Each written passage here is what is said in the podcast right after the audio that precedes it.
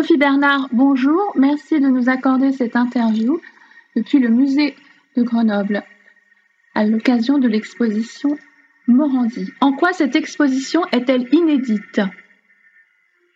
Alors l'exposition de Giorgio Morandi, la collection euh, Magnani Rocca, euh, est une exposition inédite au sens où c'est la première fois euh, depuis 1965, je dirais, que la collection Magnani Rocca est exposée dans sa globalité. Donc on présente au musée euh, une cinquantaine d'œuvres euh, associées de, la, de la collection Magnani Rocca, mais également en contrepoint des œuvres des collections publiques françaises, des œuvres qui viennent du Centre Georges Pompidou, mais aussi d'Aix, euh, de Marseille, euh, de Lyon.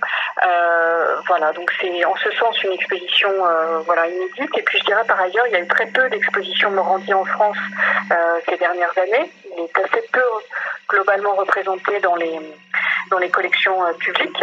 Et si on je dirais que si on fait abstraction de l'exposition du musée d'art moderne de la ville de Paris en 2002, de celle de la fondation Dina Vernier en 96, ou, plus, plutôt dans le temps à celle du du, Musée national d'art moderne en 1971 euh, et celle de Toulon en 2010, on a eu peu d'expos Morandi en France. Et donc en ce sens, oui, c'est assez exceptionnel.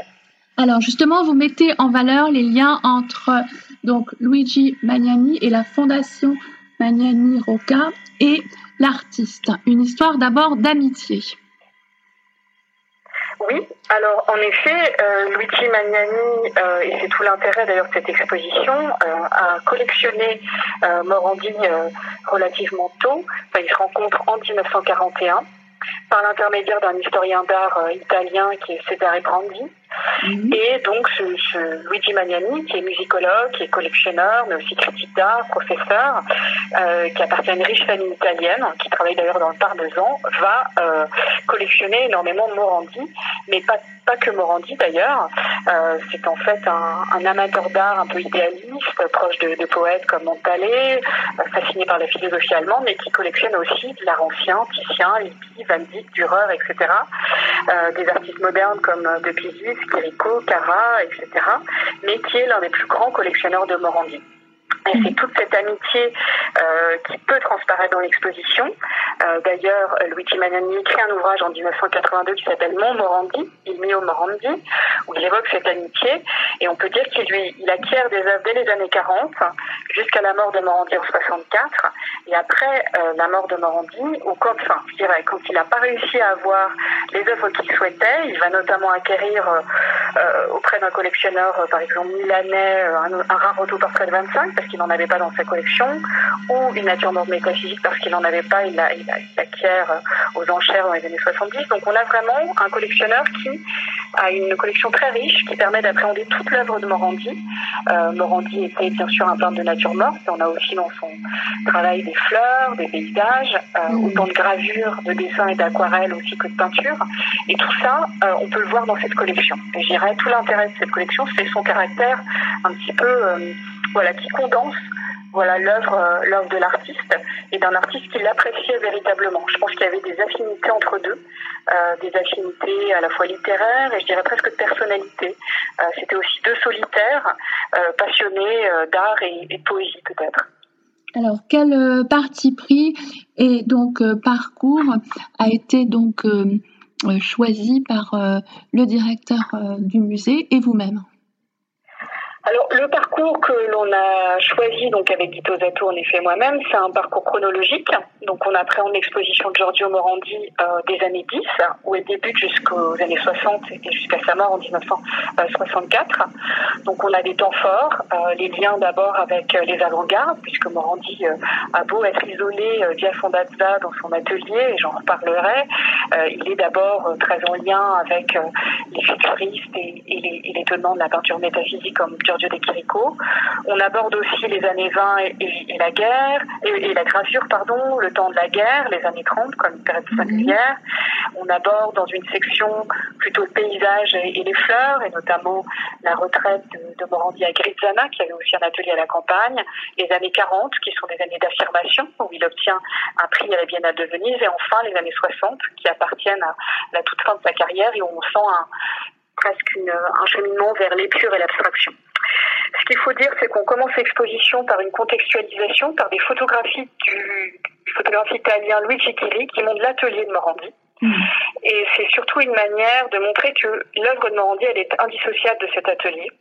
Euh, on l'appelait parfois la petite chambre enchantée. En fait, c'est un lieu de solitude où il vit euh, entouré de sa mère, entouré de sa mère et de ses sœurs, euh, des années 10 jusqu'à sa mort. Et sans cette retraite, sans ce lieu qui est vraiment un lieu de la solitude et de la concentration, il n'y aurait pas cette œuvre. Donc c'est dans ce dans cet atelier euh, qu'il va euh, agencer les bouteilles, tous les objets euh, qu'on retrouve dans ces natures mortes, un petit peu comme un scénographe, comme un joueur d'échecs. Et tout ça c'est vraiment intéressant. Et puis parfois il peint même les objets dans l'atelier avant de les de les peindre euh, et de les représenter en peinture. C'est un peu compliqué, c'est tout un, un mm. processus euh, créatif. Mm. Donc il y a ça, et après il y a un parti pris plutôt qu'il y a un parti pris de l'épure, euh, puisque l'exposition n'a pas pour objectif, je dirais, d'éteindre une œuvre qui est déjà très très singulière, très concentrée, donc un parti pris plutôt euh, épuré du point de vue de la scénographie, euh, mais des citations d'auteurs euh, qui, qui, jalonnent tout le parcours, euh, d'écrivains qui ont réellement apprécié, aimé Morandi. Et c'est vrai que moi, c'est un sujet qui m'a intéressé, cette réception par les poètes de Morandi, alors qu'en France, il a été un peu, parfois boudé peut-être par les institutions au moins aimées, et très apprécié par un grand nombre de poètes. Et là, je citerai les plus importants, euh, Yves Bonnefoy, Philippe Jacotet, euh, décédé tout récemment, Claude Esteban, euh, Gaëtan Picondre et Pierre de Mandiargue, et d'autres. Donc ça donne un petit peu un, un parcours voilà, littéraire, mais à la fois je dirais, euh, picturale et littéraire. En tout cas, ça donne une note euh, poétique à, cette exposition. Alors, en regard est proposé Italia Moderna à partir donc des œuvres italiennes du musée. Et je rappelle que vous êtes responsable des collections modernes et contemporaines. Donc, comment est-ce que cela a été orchestré, cet écho? Alors, cette exposition euh, Italia Moderna, et là aussi c'est un choix conjoint avec, euh, avec euh, Guy Posato, le directeur, c'était l'idée en fait qu'il fallait peut-être, et ça peut être très intéressant pour le musée de Grenoble, de montrer en contrepoint de Giorgio Morandi et de cette carrière, on l'aura compris, ce travail euh, singulier, un petit peu à rebours de l'euphorie du XXe siècle, c'est ce qu'on dit souvent, toute la vitalité de la scène artistique italienne au XXe siècle justement. Montrer à la fois cette vitalité et montrer la richesse dans ce domaine de la collection euh, du musée de Grenoble, où on possède à la fois des œuvres de futuristes, des futuristes, des œuvres de peintres de la métaphysica, de la peinture métaphysique, euh, mais aussi des Italiens de Paris, des artistes tenants majeurs de l'abstraction, de la figuration et enfin de l'arte povera. Donc, ce qu'il faut noter, c'est que le musée Grenoble est premier euh, à acquérir en 1923 du temps du premier conservateur fondateur de la collection moderne, André Farsi, un Modigliani, mmh. un portrait de Lunia Tchaikovska, qui rentre en 1923 dans les collections. Et il y a un autre temps fort important, c'est l'entrée des Italiens de Paris, parfois moins connus, mais euh, très importants. Ça avait des peintres comme De Pisis, euh, Tozzi, Léonore Fini, ou des, seconds futuristes comme Propolina Filia, qui rendent donc grâce à un conte euh, qui est le comte Emanuele Sarmiento, qui était un abatteur d'art assez singulier à Paris dans l'entre-deux-guerres, et qui a, je dirais, mis en valeur ces artistes, les a soutenus financièrement à Paris, et il a donné au musée d'art moderne de la ville de Paris et au musée de Grenoble des œuvres majeures de ces, de ces artistes italiens installé à Paris. On a aussi euh, une œuvre de Fontana qui introduit une section sur l'abstraction italienne qui se poursuit avec une œuvre de Dada Maino qui est la seule artiste femme avec Léonore euh, Fini du parcours, artiste abstraite. Euh, on a aussi une œuvre de Castellani et on poursuit avec une section sur la figuration avec des artistes comme Cremoni, Dani, Fanti, tous trois originaires de Bologne mais ayant travaillé entre Paris et Bologne. Et on achève le parcours avec l'Arte Povera qui est un, je dirais, une section importante euh, dans l'exposition et plus largement dans les collections du musée Grenoble, avec en 82 une œuvre d'Anselmo qui arrive dans les collections et qui est suivie par un dépôt d'IAC euh, au début des années 2000 et puis par des acquisitions au musée d'œuvres majeures de Mario Merz et euh, de Giuseppe Pennone.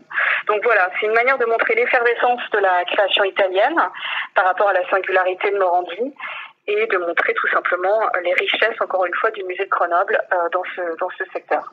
Alors justement, s'il fallait un petit peu définir le musée de, Grenoble en quelques mots. Alors, euh, en quelques mots, euh, je dirais que le musée de Grenoble, peut-être qu'en France, il se distingue par euh, son caractère pionnier, c'est évident, puisque le musée, voilà, voir, entrer grâce à l'action de ce conservateur André Farcy dès les années 20 des œuvres majeures de Matisse, de Picasso, plus tard de, de Delaunay et d'autres artistes. Donc pour moi, c'est son caractère pionnier qui prime.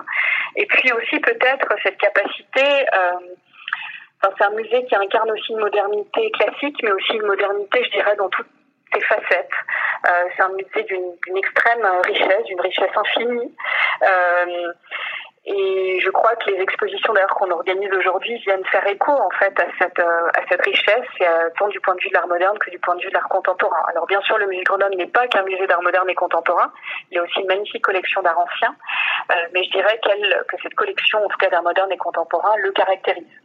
Et peut-être que par rapport à d'autres musées euh, euh, en France qui ont des collections plus typées, je pense aux abattoirs Toulouse ou aux, Lames euh, à Villeneuve d'Ascq, on a effectivement un parcours qui permet d'appréhender quasiment tous les grands mouvements et tous les grands artistes de la modernité.